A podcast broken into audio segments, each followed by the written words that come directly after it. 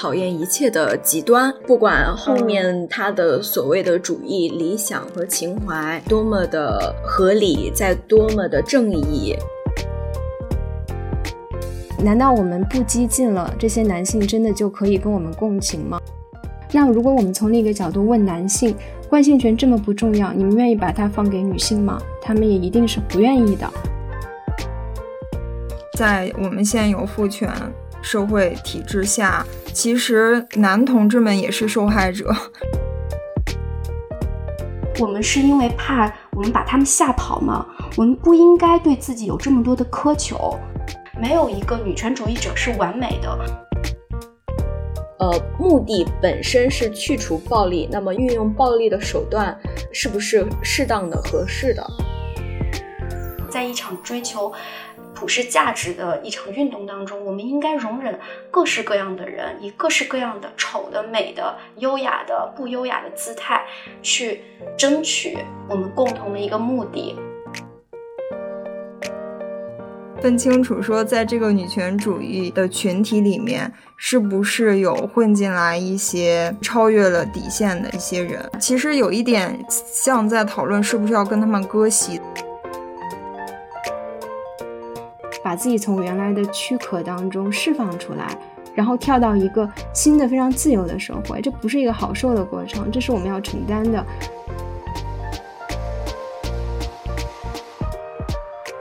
大家好，我是维，我现在在澳大利亚悉尼。大家好，我是 Michelle，我现在在美国纽约。大家好，我是大宁，是想聊天的主播，今天来跟悲观生活指南串个台。我在澳大利亚悉尼。大家好，我是 Kia，我现在在澳洲阿德莱德。今天是我们第一次做串台节目，也是第一次面对面的录一期节目，也是第一次这么多人一起录节目，所以是非常多的第一次。之所以今天我们大家聚在一起，是想要聊一个话题，就是就前两天我在那个 C H 上面，我看到一个房间，它的名字叫“从平权到极端女权”呃的这么一个变化，然后我进去听了一下，其实呃我对这个问题还是挺有兴趣的，因为我一直都很想了解，在网络上发生的有一些就是呃言辞比较激烈，或者是。观点比较极端的一些女权主义者，他们是经历了怎样的一个心路历程，变成了现在这样子？呃，C H 房间里面后来又遇到了一个发言非常好的小姐姐，就是今天请到的 Kia。Kia 的观点，她好像是一个更先进，然后更包容的一个观点。我感觉她是很能跟那些比较极端或者激进的女性的发言者。有共情的，先去表示非常理解，觉得你们的存在是合理的。但是，我们应该是不是应该更加尊重呃个体的差异性？然后，是不是用一个去性别化的这样的一个观念来看待一些问题？然后就觉得，哎，这个观点好像是一个能够把大家都能涵盖进来的，然后好像是一个能够解决一些纷争的这么的一个观点。极端女权它到底是一个什么样的概念？我觉得，如果说突破了有两个原则性问题，在我看来就算是极端女权了。一个就是制造性别的二元对立，然后无差别的攻击和否定一切男性，就认为女性这个群体是比男性更优越的，我们应该争取比男性更多的权利，这是第一点。然后第二点是会以自己认为对的这个价值为一切问题的判断标准。如果有跟他的想法不一致的，无论是男性还是女性，都会对他们进行攻击。听起来好像还是比较关注于这些所谓的极端女权主义者，他们在表达方式和表达的言语上，就是形式上的一种表现。那 Kia 其实当时也在那个房间。Kia，你认同对极端女权这样的一个总结吗？或者说你不认同极端女权？你的出发点是什么？我的出发点其实非常简单，就是我讨厌一切的极端，不管后面他的所谓的主义、理想和情怀多么的合理，在多么的正义。呃，我我本身是社工出身，我看见过很多受苦难的女性。嗯，我了解他们痛苦的来源，我也了解痛苦的表现方式，有的时候是很极端的。所以我不知道所谓的极端女权是那些弱势群体的女性表现痛苦的方式过于呃让人感到不适，有人是价值取向极端，好像女权就要把它推到另一个极端叫女尊；有些人是行为上的极端，呃，语言上很极端；有些人不婚主义、丁克这种是行为上的极端嘛，他们以这样的方式来保护他们自己。对于权利和平等的追求，它是需要一定的情感的。但是在这种过程中，过度的痛苦会使人对你产生这种不理智、极端这样的一个印象。对于极端女权这个概念里面，是不是存在这样的一个概念？这个概念是不是一个伪概念？它其实是有讨论空间的。第二个问题是说，到底什么是极端？其实大家的标准都不一样。那比如说，在中国这个环境下。可能很容易就被判断成极端。那在另外一个更话语，呃，更加流动性比较强的、讨论空间比较大的这个环境，可能它就不那么极端。第三就是说，对于女权，不管是极端女权，还是什么田园女权，还是说它学术上的这种更加专业的划分，在不同的这种概念分割上，到底它要关注什么样实质性的问题，大家也是没有达成。特别一致的观点的，所以在这三个主要的这个问题上，如果我们没有去讨论的话，仅仅从极端女权，就是大家一看到极端女权这个字，就直接会把它跟女权主义联系起来，然后进而对女权主义、女权主义运动本身进行污名化，这是一个非常不负责任的一个行为和不负责任的一种社会现象。关于这个词的定义，极端女权。极端女权说明它还是一种女权，但是我有一个疑问：我们现在在这里讨论的这个极端女权的行为，它真的是女权吗？我会觉得这个词是一些惧怕女权的人创造出来，用来污名化女权的词。极端的行为跟女权她所主张的这个内容，它到底是不是有关联的？极端的行为可以归因于他女权的观点吗？是因为这个人主张女性与男性平权，所以他才变得极端吗？我想分享一下，也是我今天刚好恰恰就听到了那个翻店的主播，他讲到了一个标签的话题。他说，人类社会特别喜欢发明标签，一般的标签。或者是所谓的主义，它是用来识别、总结和归纳某种思潮观点的。就比如说自由主义、保守主义。那有一些标签，它发明的这种目的就非常的特定，它是用来识别敌我的，它是用来引导价值好恶的。在我看来，极端女权其实就是属于落到了这个第二者，就是用来识别敌我的。比如说温和的女权，相对于极端的，假如说我是温和的女权，我可能就倾向于会认可你；但如果说你走到了某一个极端，我就要去呃否定你。然后我查了一下，其实国外的语境，包括西方的这种关于女权主义的研究里面，确实没有一个比较精准对应极端女权的这样一个概念，可能比较接近的是激进女权主义，叫什么 radical feminism，但是。极端女权主义和激进女权主义的内涵还是不相关的。假如说我们一定要给那一类网络上攻击他人、进行网络暴力的人一个标签的话，可能沙文主义可能比较合适吧。但他们恰恰可能大多数是一群女性。但我觉得话说回来，我个人其实情感上不愿意去强调这些人的女性身份，因为在国内的这种性别刻板印象已经特别严重。如果我们一定要强调这些人是女性，会加重大众对女性的这种更深的偏见。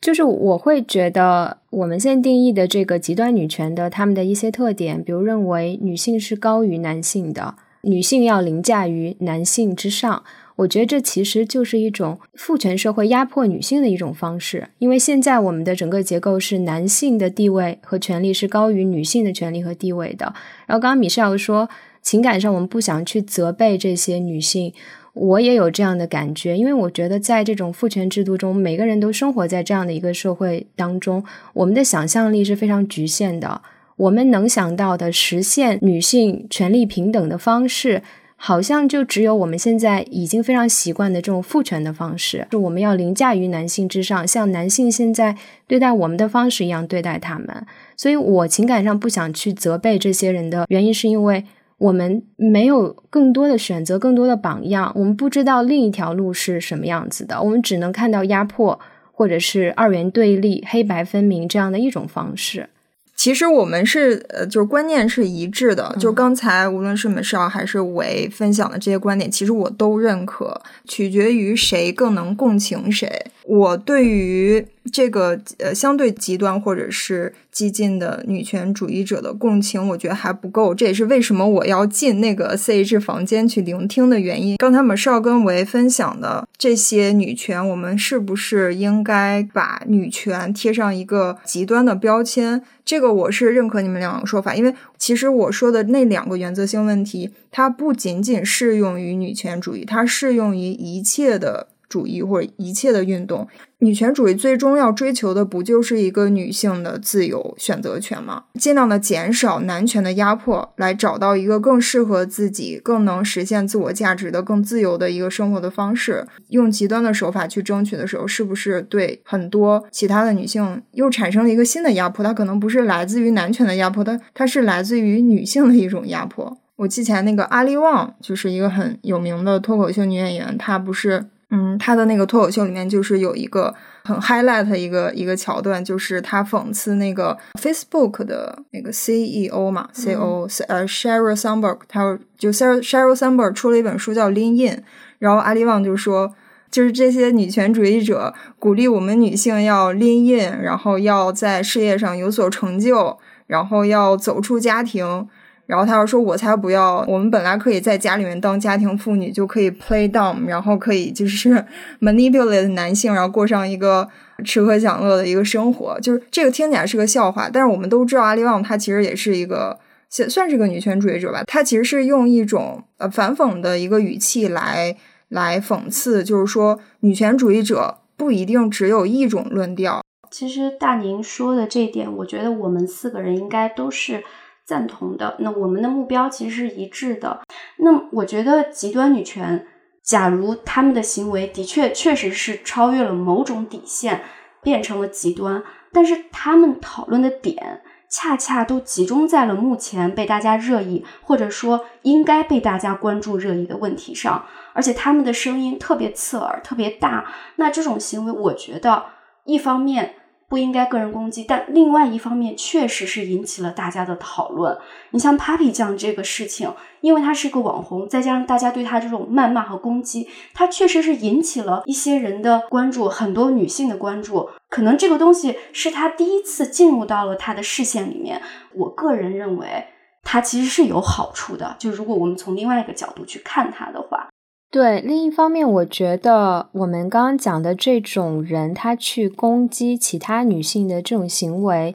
也是因为找不到其他途径。你让他以什么其他途径来实现女性的权利呢？他，我我理解啊，其中很大部分的人之所以会有这样的行为，可能是他们刚刚有这种女性意识的觉醒，然后他们意识到，原来我的这些遭遇有这么大一部分成分都是因为。男权社会的这种不公平的结构所导致的。那现在我想要让其他的女性跟我一起觉醒，一起意识到这个问题。我看到其他女性的孩子跟了父亲姓，我就觉得很生气。然后另外呢，我我了解到了这样的一个概念，这样的一个理念，我非常想要实现这个非常美好的愿景。但是我通过什么途径，我找不到这样的组织，我找不到一个发声的途径。那我可能想到的就是去攻击一个个体。因为这个个体的作为女性的不争气加双引号的，或者是我去攻击一个男性，我认为这个个体的男性他的某些言论、某些行为是男权的，那我去攻击他，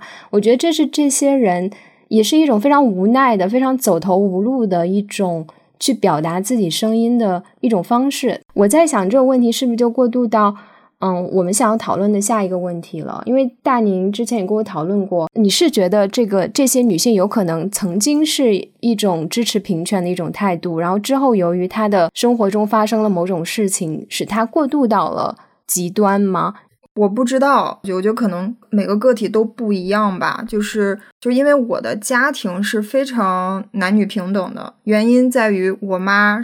她出生在一个非常重男轻女的家庭。所以我妈特别反对有这种男女差异，所以我从小就感觉好像没有受到来自首先在家庭上没有受到这种男女不平等的压迫，在有时候发生的时候，我好像没有那么大的立场去去指责谁或者怎样，所以我是更想去倾听和了解他们是怎样变成今天这样子的。呃，因为社会的宽容度和包容度的对于新的概念的理解度越来越大了，所以大家想要的越来越多。因为之前那些相对而言比较合理的东西，大家已经得到了呀。那么没有得到的那些东西是更难得到的，可能极端的手法由由此就会出现。比如说法律也好，去年还是什么时候，婚姻法又有一些改变，再加上社会热点事件，现在我觉得这些都是。可能把极端女权这种群体推到我们眼前的一些助力吧，我觉得它是现象性的，因为这些社会现象本身比较极端，所以他们的回应方式也比较极端。我觉得这是合理的，但是这是好的吗？不一定。这是正确的吗？也不一定。呃，很简单的理解就是，你有的我也要有，像是父权体系的照搬，只不过把男换成了女而已。我眼里的女权其实很简单的，在权利上的去性别化。在现实生活中，它是带着女性的角度去思考，女性看待这个世界和男性不同的点，应该被考虑到法律的建设、政治制度的建设、呃社会基础设施的建设，并不一一定意义上是在立法院里面做的女生一定要百分之五十五五分，所有的完全平均化。这个我觉得是形式大于内容。就在你看来，形式上的一些改变可能是没有意义的，可能你更关注实质的这种内容上的。但在我们达到实质平等之前，我们是需要经过很多步骤的。可能我们一开始确实是需要从形式的改变开始，从形式到内容这一段距离应该怎么去走？我真的觉得，其实就是从小开始。就有平等接触到各种各样资源的一个机会，包括教育资源，包括现在很多的极端女权主义。嗯，如果回馈他们过往的经历的话，其实他们都经历过一些极端的因为性别差异而产生的遭遇。这也是为什么我总是忍不住的要逼迫自己尽量与他们共情的原因之一。在 C H 房间里面也有很多女性，她们是更能跟极端女权或者激进的女权共情的这些这些女性的发言。她们她们的发言意思就是说，呃，我们其实应该不要讨论什么是极端女权，什么不是极端女权，我们应该放下这种差异，然后来求同存异。呃，一起去争取更加重要的一起，就是怎么去推动女权运动在中国的普及。他们觉得这样的讨论是没有意义的。呃，对于我而言还是很有意义的，因为我非常想要跟各个流派或者是持各个呃立场的女权主义者来更好的抱团儿，然后我们来放下这个差异，共同去。呃，推进这个运动的发展，但是在我们放下差异之前，还是需要有更多的沟通，更多的理解。我们也是需要去更好的去分清楚，说在这个女权主义的群体里面，是不是有混进来一些，我觉得是超越了底线的一些一些人，而他们这些人，嗯，所倡导的一些极端的价值。就是父权的对我们的压迫，其实有一点像在讨论是不是要跟他们割席的问题，在我看来是有一点损害了这个集体和损害了我们更好的往下一步去推进的。关于形式与内容。我个人觉得这种形式是非常必要的。比如说，强硬的规定，在一个议会里面必须有百分之五十以上的女性，或者甚至女性主义可能会像啊已经去世的金斯伯格大法官，他希望有一天看到全部的美国大法官全部都是女性。就这些都是看起来非常的政治正确的，是用形式上的达到女性一定数量来操作的这样的一种行为。我觉得。这是我们想要达到这种实质平等的一个必须要经过的过程。像刚刚 Kia 提到了，当然，从法律跟政策的层次去解决这个问题，两性可以有这种共同的、相同的资源、教育资源，或者是在职场中相同的晋升机会，当然是一个我们非常想要达到的一个很完美的这样的一个状况。但是现在我们实际的情况是，法律跟政策的制定者大部分都是男性，或者是从男性视角出发的。我们想要实现这个目的，我们要怎么办？我们必须把更多的女性推到政策制定的这个层面上，但是现在实际的状况就是女性获得的资源比男性少，女性的政策制定者是非常少的，所以我们想要达到这样的一个目的，我们是必须通过一些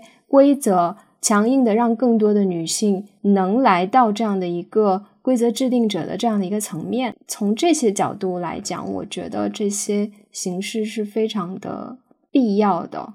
我很我很好奇，大家你们怎么看待呃男性在这个过程中扮演的角色？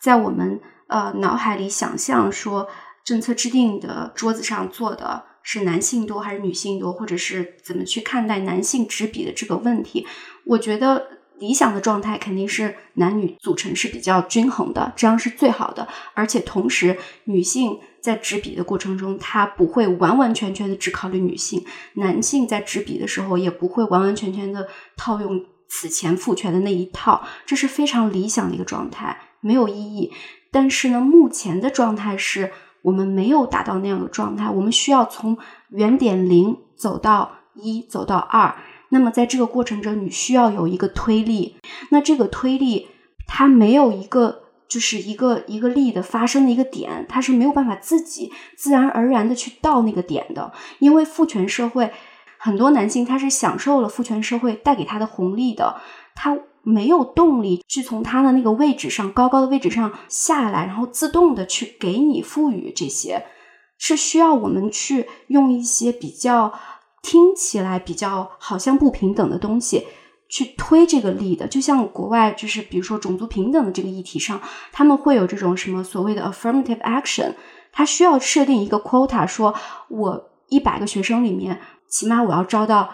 呃三十个黑人或者是三十个亚裔。这个政策的存在，让更多的少数族裔进入到这种大学教育，进入到这个政策制定的这个层面，它是有益的，因为你只有把这些人推上去了以后，未来的这些。呃，年轻人他才能有榜样，他才能看到说，哦，原来我黑人也可以做总统，我亚裔也可以去做总统。所以，我我想讲的就是说，你从零到一是需要一个主动的推力去做的，否则的话，我们没有办法让这个过程自然而然发生。在这个推进它的这个过程中，你们眼里男性扮演的角色是什么样的一个角色？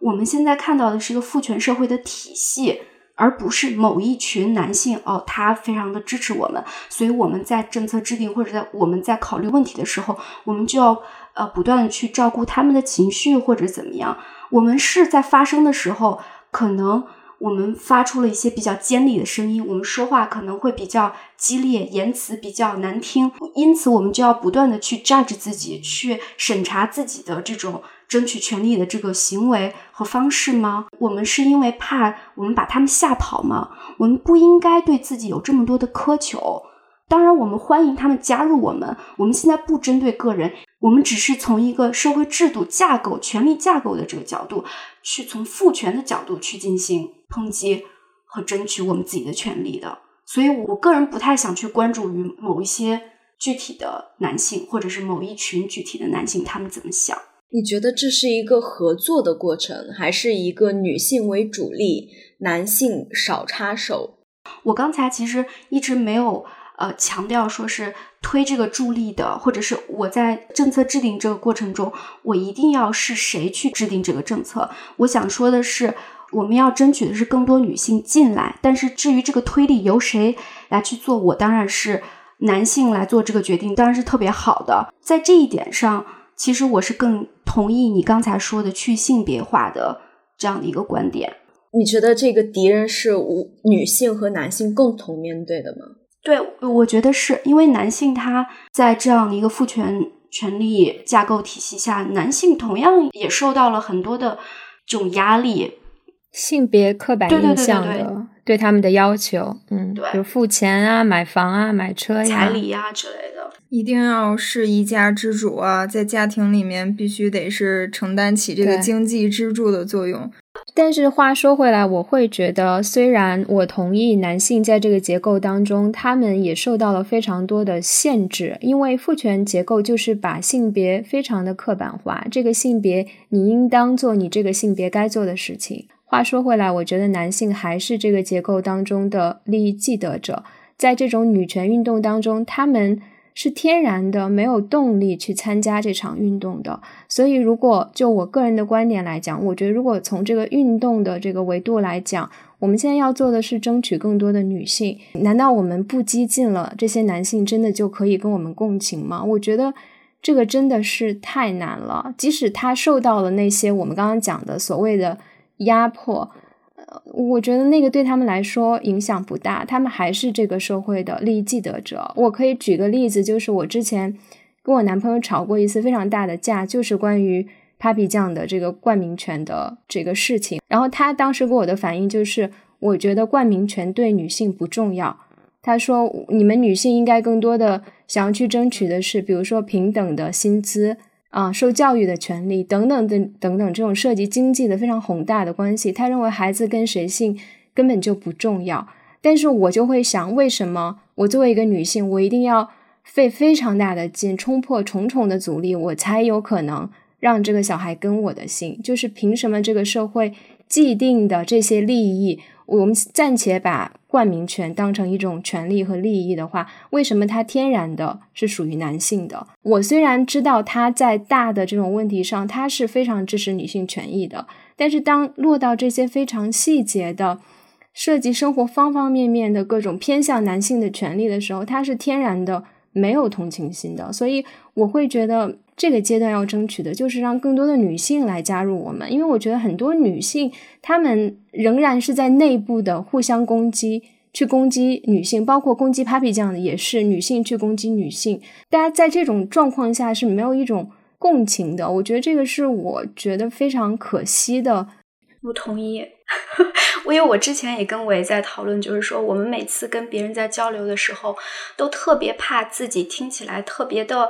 冲，或者是听特别的坚决，或者特别的 affirmative。但其实很多男性在表达自己观点的时候会。感觉就是唯他独尊，完全不会有这方面的这种自我怀疑。但是女性，至少我周围的朋友跟我交流的人都会有这样的自我审查。我觉得这就是我们首先我们在一个男权社会里面，我们就是不自信；第二就是我们可能这种共情他人，然后更加包容，更加愿意倾听别人，更加愿意照顾别人感受这种特性，使得我们愿意去一直审视自己。你觉得这种特性有一些比较极端的女权主义者，呃，他们是是不是缺失了这种特性？首先，表达跟他们实质是什么样，我是不清楚的。因为很多人你会发现，他们在网络上的一种表达方式，跟他们现实生活中是判若两人的。男性和女性。作为这种性别上的呃特点的这种划分，其实是非常笼统的一种总结，我没有办法去具体到个人。欢迎收听《悲观生活指南》，你可以在苹果 Podcast、小宇宙、喜马拉雅、网易云音乐、Spotify 等各大播客平台订阅收听我们的节目，并与我们留言互动。同时，你也可以在新浪微博搜索“悲观生活指南”找到我们。如果你喜欢我们的节目，请在苹果 Podcast 上给我们五星好评，转发分享，与我们一同与世界建立更深的连接。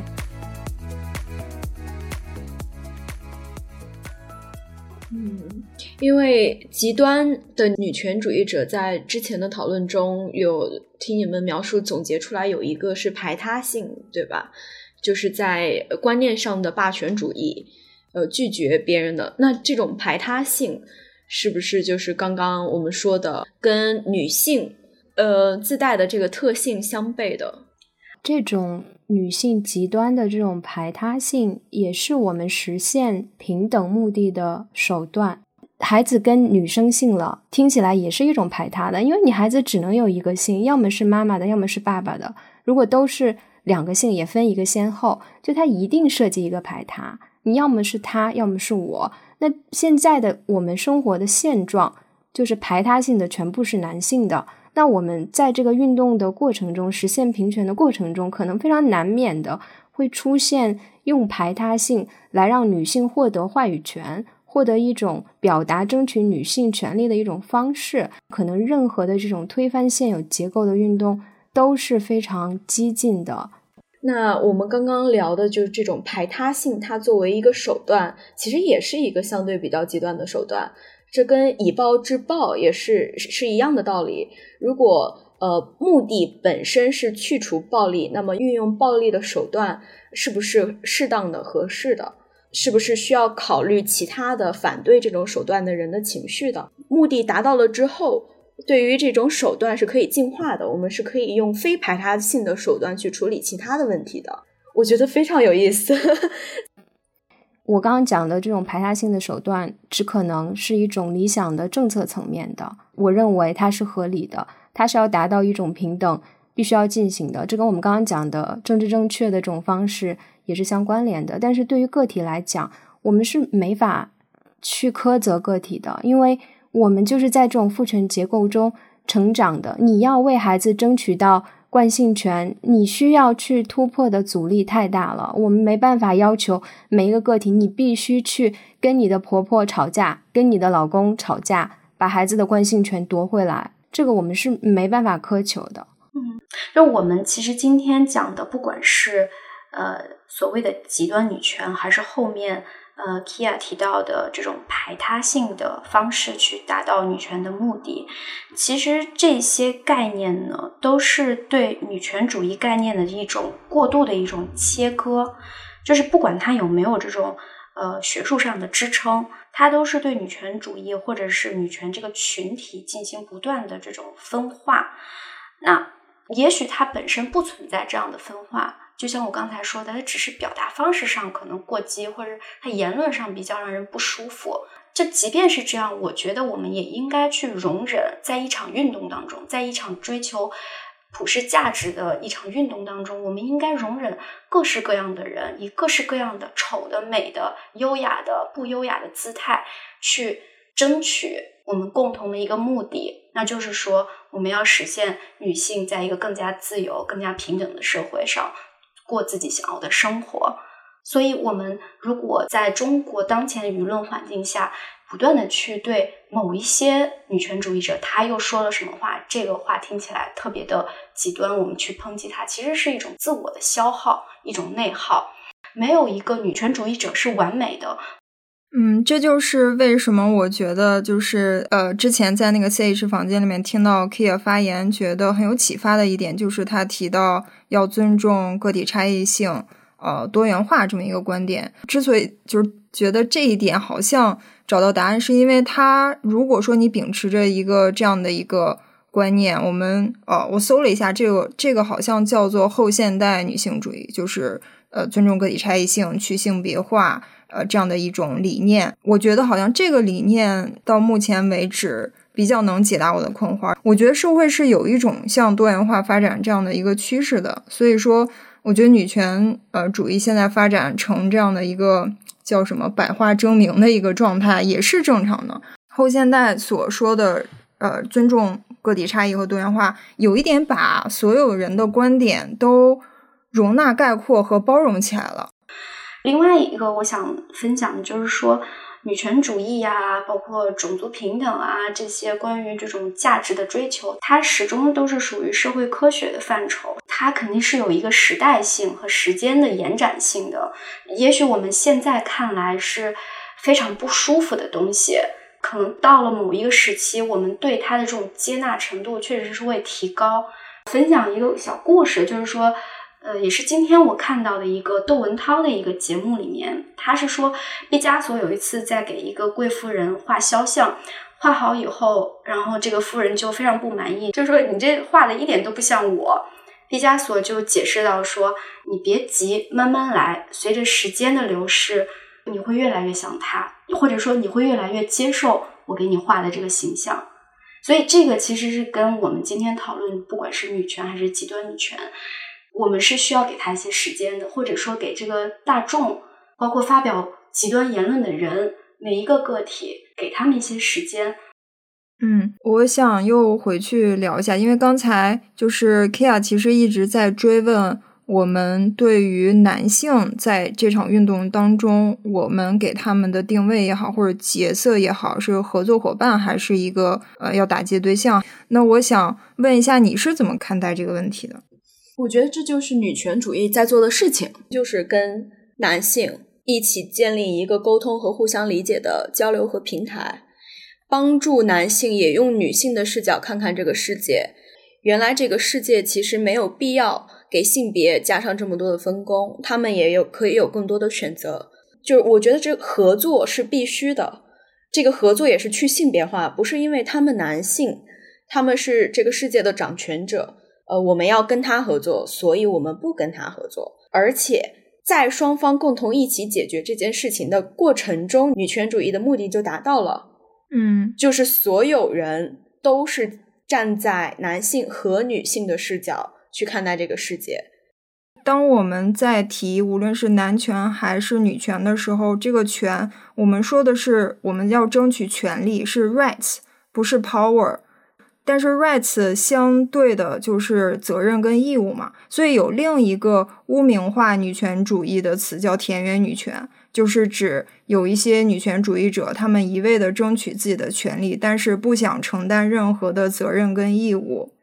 所以，我我就是想说，其实我们并不是不承担责任跟义务的。就是我们之所以要也让男性觉醒，你确实也是承担了呃一些对你更多的一些要求或者责任。那我们女性也愿意帮你承担。我觉得是一个。合作关系就是在这场运动中，我们跟男性，我们想要影响的这个更多人，不仅是拿性别划分的，我们不一定只是希望男性从女性视角看问题，我们也希望女性从女性视角去看这个问题，因为现在这种从男性视角去看问题的这种思维方式，已经深入到各个性别了。只是说，当我们把这种女性的声音传达出去，由于女性她有这种女性身份跟女性经验作为一种出发点，她是更容易去接纳、去真的看到从女性视角去看世界的这样一个全新的、这样一个更美好的世界一种愿景。这个过程中的困难，就包括现在我们这些女性的声音是发不出去的，是被污名化的。我们。把所有的精力都集中在去攻击极端女权的时候，我们怎么让女性更轻松的去做女性视角的表达？现在女性都非常害怕把自己套上女权主义的标签，因为它已经被污名化太严重了。所以我觉得我们刚刚讲的，从我们自己小事，从我们生活的方方面面去做的话，我觉得可能其中的一点就是。停止去污名化女权，我们才能让更多的女性勇敢的可以站出来去做这种女性视角的表达。嗯，同意。嗯，我想表达一个看法，就是回应刚才大宁说的，嗯，去争取更多的男性进来参与到这场运动当中，以及，嗯，我们是要争取的是 rights，不是 power。我觉得我们说这样的话，当然。有一个成分是说，我们怕吓到一些有可能成为我们同盟的男性。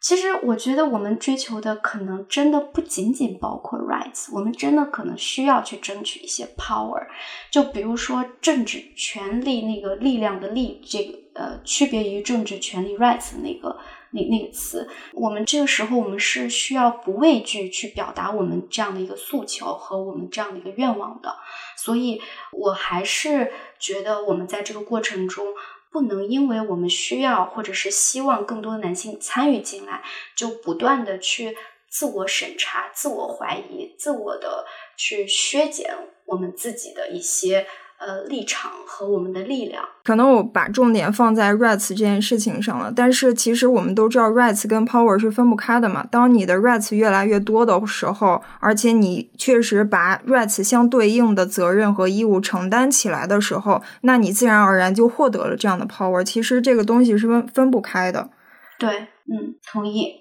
我觉得还有一个问题没聊，就是我们现在其实还呃，就是很多女性主义者或女权主义者会有一个疑问，就什么样的人才可以称自己为女权主义者？我想先回答一下这个问题吧。我的看法是，因为这个问题就是说吧，你既然是女权主义者，你要争取你的权利，那你还要彩礼，你还要这要那，就是好像有点儿你既要这个权利，又不想承担义务的这么一个意味在里面。你是不是就不是真的女权主义者？你就是一个田园女权，或者是怎样的？我觉得这个是一个对女权主义。有一点污名化的一个设问，我所以所以回答这个问题，我觉得用就是后现代的一些视角来看待可能会比较好一点，就是这个个体放在这个情境下去讨论，就是在探讨这种话题的时候，可能更需要去看到这个个体它的差异性。对，我觉得这个问题是特别有意思的，这就跟我们聊的极端女权非常相关，因为我们现在站到了 Papi 酱这个角色，就是说。Papi 酱，我相信他可能也是有一些女性主义的意识的。我从他的一些在电视上的发言，我也可以看出来。但是，孩子跟了复姓，那这个就抹杀了他之前全部的这种女性主义的这种身份了吗？我觉得这是非常非常有意思的。我也想听听米歇尔跟 Kia 怎么想。我觉得这是一个很蠢的问题，因为其实这个问题的本质也就是在贴标签。他的这个思维导向就是你必须要。有特定的这个标签在你的身上，你才可以叫你自己女权主义者。这个标标签到底由谁定义呢？那一个人定义的标签是否全面呢？这样子会不会以以偏概全呢？我个人是不是特别喜欢这种思路的？就这个问题不应该存在。其实他们那期《奇葩说》辩题就是独立女性要不要收彩礼，就是蔡康永也好，还有席瑞也好，其实都有一点就反驳。为什么要有“独立女性”这个词，然后跟收彩礼这个要结合起来？为什么要贴这样的一个标签？其实，你像今天我们本身就是因为有人提出了极端女权这么一个标签，我们来讨论，然后我们也没有达成一个，至少现在社会大众舆论是没有达成一个一致的，又贴什么田园女权标签，又贴什么极端女权标签，就连这个我们都还没有达成一个共识，我们现在就来分谁可以称自己是女权主义者，谁不是，那这根本就是一个伪命题。然后，另外我觉得就是回应一下。大宁刚说的这这个女权运动的发展的程度，以及个人，包括一个具体的女性，她在一个呃家庭里面或者社会上，她做决策应该怎么去去考量？我觉得这当然了，我们目前的这个环境，我们不能去苛责一个个体应该怎么做。就像 Papi 酱一样，你怎么能去苛责 Papi 酱一定要怎么做？我们是没有办法去知道这个个体他遭受了一个什么样的环境。如果他生活在一个非常落后、非常偏僻、封闭的一个环境，他将遭受到的这种反抗的代价会是非常大的，甚至要失去生命。但是呢，我们同时也是需要去在一个舆论和宣传的这个层面去宣传我们这样的思想和呃观点的。在一个社会整体的层面去推动这样女权主义的意识的提高，从而我相信，在这样的一个发展程度达到一定的水平以后，它会影响到个人的决策的。所以，我觉得这是一个从脱离个体到社会整体，进而影响到个体的这样的一个过程。对，是，我觉得这个就像刚刚米歇尔前面有提到的，我们不能要求。大家都成为一个完美的女权主义者，并没有这样的人，任何情况下都不可能是完美的，更何况是在如今的这种社会结构，你要做一个女权主义者，并不是一件容易的事情。我觉得这是需要所有的政策、社会结构、每个人的意识一起来配合，我们才有可能真的真真正正的去实践一个女权主义该有的一种生活方式。但是，我想从另一个角度讲这个问题，就是我认为，如果我们真的希望身体力行去践行一些女性主义、女权运动所倡导的一些一些选择权、一些生活方式的话，其实你是要经过一些非常难受的阶段的。所有的社会文化灌输给我的这种男性付款，才是一个我们值得爱的一种一个可靠的伴侣的形象。那如果他跟我们 A A，他就是一个小气的、没有经济担当的形象。我这种意识也是刻在我脑子里的。我作为一个个体，我也是非常难克服的。不是说我给自己贴上了女性主义的标签，我立刻就可以接受女性主义标签它背后所蕴含的这一整套价值体系的。我是需要把自己从原来的躯壳当中释放出来，然后跳到一个新的、非常自由的社会。这不是一个好受的过程，这是我们要承担的。但是从另一个角度讲，我觉得，如果同样是一个农村的啊，没有经济收入的，经济收入根本就是跟男性差了十万八千里的女性，我也绝对不会说你要践行女性主义，你就一定要付钱，你没有这样的资本，社会没有提供给你这样的土壤。我觉得这这是一个很纠结的问题，但是呢，其实它跟刚刚我们说的那个东西的逻辑是一样的。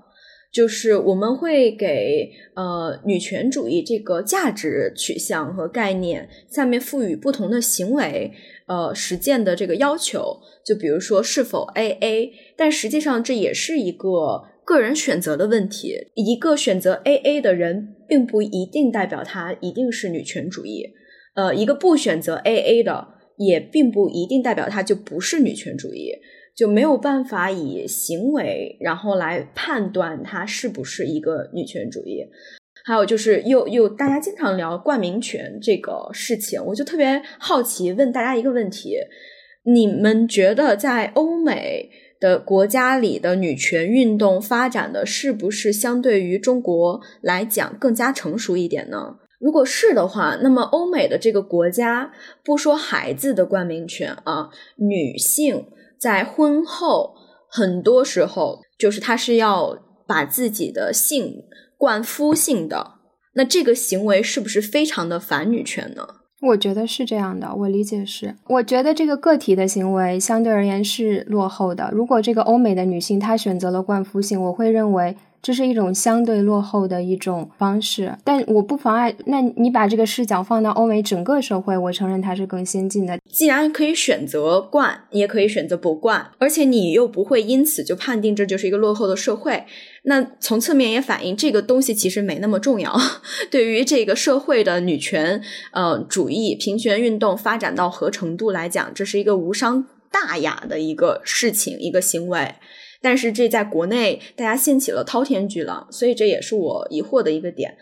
当所有的人对这件事情不以为意的时候，那反而是女权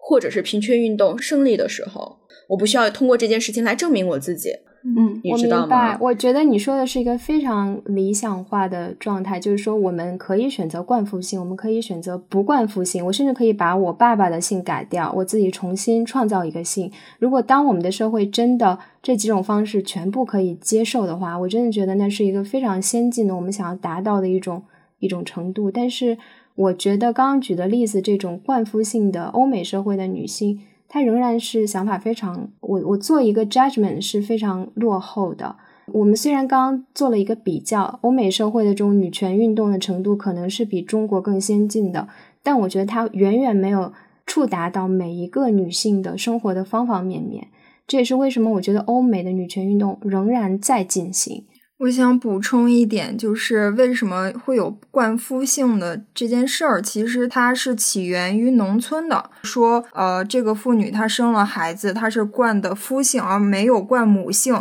那她的孩子就没有办法继承她母亲家里面的一些遗产，可能母亲家里面的一些地呀或者房子呀就要分给就是姓这个母亲家姓的这些孩子。追根溯源一下冠夫姓这件事儿，我觉得。呃，在那样的一个社会条件和社呃这个社会环境下，这些女性去争取这个冠母性是非常有意义的，因为这就跟她们权利是息息相关的。但是拿到我们现代社会或者城市的一些女性来说，冠夫性，我们究竟是要争取一个什么样的权利跟利益？这个我也是有一点疑问的。所以我从我个人的实践而言。我是觉得无所谓的。但是我觉得，呃，Papi 酱这个事情确实像刚刚 Michelle 说的。有这样一些极端的声音出来，我们才关注到这样一个群体，我们才了解到有关父性、关母性这样一个事儿，我们才有这个意识，那我们才能关注到哦，在广大的农村，有一些比我们更弱势的女性，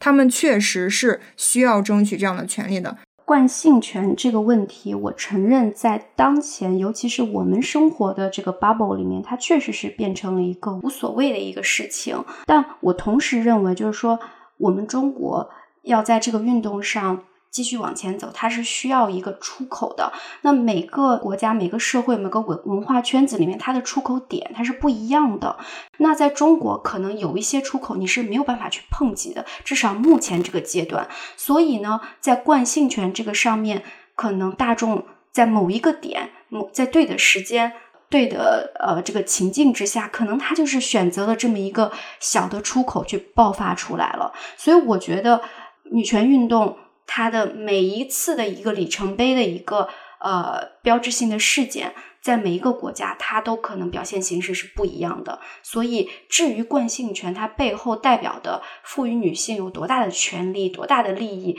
其实意义不是特别大。我们需要看到就是说。在这个事件当中，有多少的女性参与进来了？然后她们发出的声音是什么样的？背后她所反映的女性的这种情绪和她们的表达的诉求到底是什么？因为我很久没有回国了，我在澳洲七年，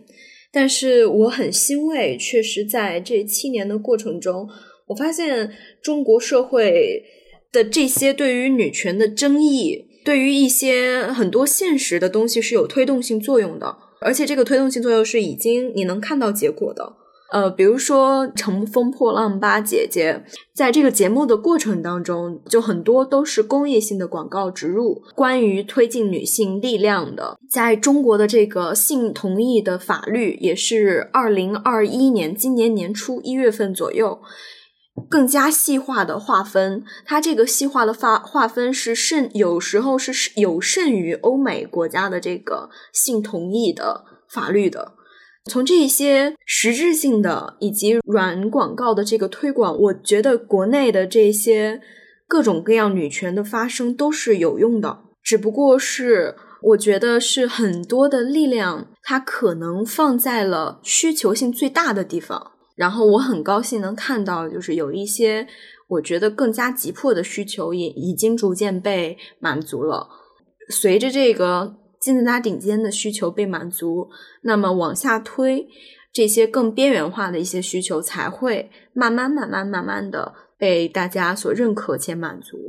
对，我觉得中国这几年肯定女性主义的这种意识是有觉醒的，而且在政策上。一定是有一些进步的，但是同时我们可能也能看到一些政策上的后退，比如说离婚冷静期的设置，包括嗯这种性同意法案它出台了，但是我们也可以看到，比如贤子素朱军案也是遭遇了重重重重的困难。Kia 提到的综艺节目，嗯这种女性的这种权利啊，女性的身份啊，对女性年龄的这种评断啊，都被拿到了这样的一个。公开的场合上去讲、去表达、去宣传这种意识，但是我们也必须看到，这个其中也有一种消费主义跟女性去绑定的这样的一种背后的原因所在。嗯，很多商家现在是在利用这种女性的意识的觉醒来做一种呃商品的一种推销，比如说独立女性一定要用某一种口红，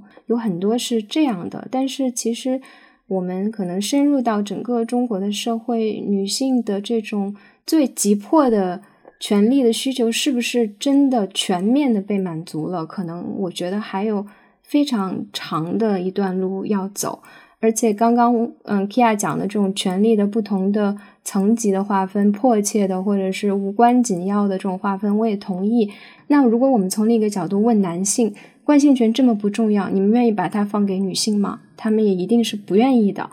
我想最后问一个问题，在录这期节目之前，也去听了一些女权主义的播客，然后我听到有点田园他们有聊一期厌男的话题，然后里面呃，那个主播就提到了，就是呃，在地的一些女权主义者，他们在实质的推进一些女权的议程，解决一些很急迫的女权主义想要解决的问题的时候，有一些后现代的朋友就会站出来说，我们要啊注重个体的差异，我们要包容，我们要尊重多元化，就好像有一些让他们在讨论的议题被禁止了。他们的意思就是说，呃，后现代的这个理论有一点儿好像站着说话不腰疼，或者说并没有对于实质去解决女性被压迫现状的一些问题有一些呃实际的作用。所以我就想问一下，它是一个有意义的理论吗？或者说它的这个理论它的实际的意义，你觉得是在哪里？是这样的，就是我想表达两点。第一点是绝对是有价值的，它作为一个学术流派，它提出的这些观点和理念，一定是有助于我们建构一个女权的理想世界的。但是呢，我个人认为，它给我们描绘了一个非常美好的理想世界，其实是每一个女权主义者大家都会愿意去达到的一种状态。可是关键的问题就是说，我们怎么样实现？这才是最最最最现在困扰我们所有人的一个问题。我们的理想目标都非常的一致，都非常的美好。我们的关键就是说，落到实处，我们怎么去实现？我们的方法怎么样去制定？只会越来越好的，就像是在座的这几位。姐姐一样，我对极端女权这个群体的担忧，更多是来自于我不知道他们是否有耳朵，你知道吗？就是我不知道他们会不会就没有办法倾听别人，对，听到别人的这个意见。我我相信我这一点我还挺乐观的。我觉得我们看到那些极端女权，有一天会变得更尊重个体的。我甚至可以说，我可能就是从现在我们讨论的这种极端女权。走到现在的，就是当你刚刚了解到这种女性主义的她所倡导的内容跟所想要实现的愿景的时候，你是非常激动的。我那个时候可能刚了解，我看到周围的朋友去结婚生子，我也会心里产生一些疑问，想说你为什么要进入婚姻这种压迫的制度？但现在我不会这么想了，我觉得这也是一个过程。我相信那些极端女权，当他们对女性主义的他所真的倡导的内容，以及他想实现的方式更了解之后，他是会越来越所谓的加引号的温和吧。嗯，我其实就是跟着维刚才分享的自己这个心路历程的变化，我想分享一下自己的这个变化。其实我一开始是就是达到了所谓的极端女权，当然我倒没有去网上攻击个人、谩骂个人。但是我觉得我的观点可能在光谱里面算是比较极端，但是到了中间的时候，我可能就变得稍微平和一点了，是因为我好像听了很多呃很多人的声音，然后包括身边的一些比较先进的一些男性在讲他们自己理解的女权主义，然后可能就把我掰回来了一点。但是最近几年看到国内的一些。呃，政策制定啊，包括不仅仅是女权，可能包括其他价值，呃，政策上面的一些动向吧。我就好像又往那个光谱的另一端又走了一点，因为我是觉得，好像如果我们嗯想要快一点的去达到我们的一些目的的话，嗯，我们确实是需要更加的坚定一点，然后更加有力量一点。嗯，对。我觉得我们真的不用害怕，就 我们害怕极端女权，他们会怎么样呢？我我唯一担心的就是，嗯，我怕就是那些广大群众们看到这些极端女权在很活跃的时候，他会觉得整个群体都是这样的。我觉得今天讨论特别好。我觉得，呃，有一些观点上的碰撞，包括在很多具体的问题上，包括惯性权是不是值得我们费那么大的周章去争取？另外，就是对于我们是不是在实现嗯特别理想的这种女权社会的这个道路上，我们应该采取什么样的姿态和方式？可能我们在这些具体的问题上都会有一些不同。但是呢，我觉得我们的目标和我们的价值取向都是非常一致的，就是我们的目标和理想就是实现女性在一个更加自由、开放、平等的社会里幸福的生活。我觉得这个机会真的挺好的，所以我还挺感谢大宁把大家组织到一起来做这种讨论。因为在我的生活当中，其实这个话题跟朋友特别少的谈及，然后有一些朋友呢，可能嗯也有一些不同的观点，所以我也经历过被朋友因为相似的话题吧被拉黑，所以我觉得有一个这样的大家非常。可以去倾听对方的观点，然后做这种很很好、很畅快的这种沟通，机会特别的难得。好，而且知道 Kia 是一个特别年轻的女生，我也觉得特别的欣慰，因为我觉得我的女女女权，对，就是我觉得现在去 CH 啊、微博啊或者播客，你能看到很多年轻的女性。她们已经有这种女性意识，然后做这种女权主义的思考，我觉得真的非常令我欣慰。因为我可能是近两三年才有这种意识，所以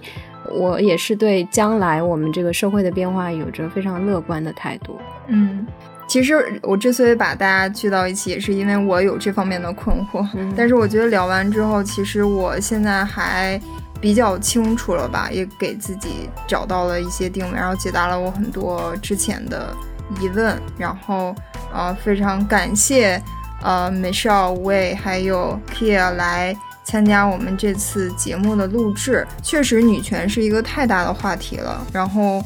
嗯，我感觉可能之后如果有机会的话，我们还可以再针对女权更加具体的一些议题做一些讨论。同意，嗯，特别开心，谢谢大家。OK，那那我们就聊聊到这儿吧，谢谢拜拜。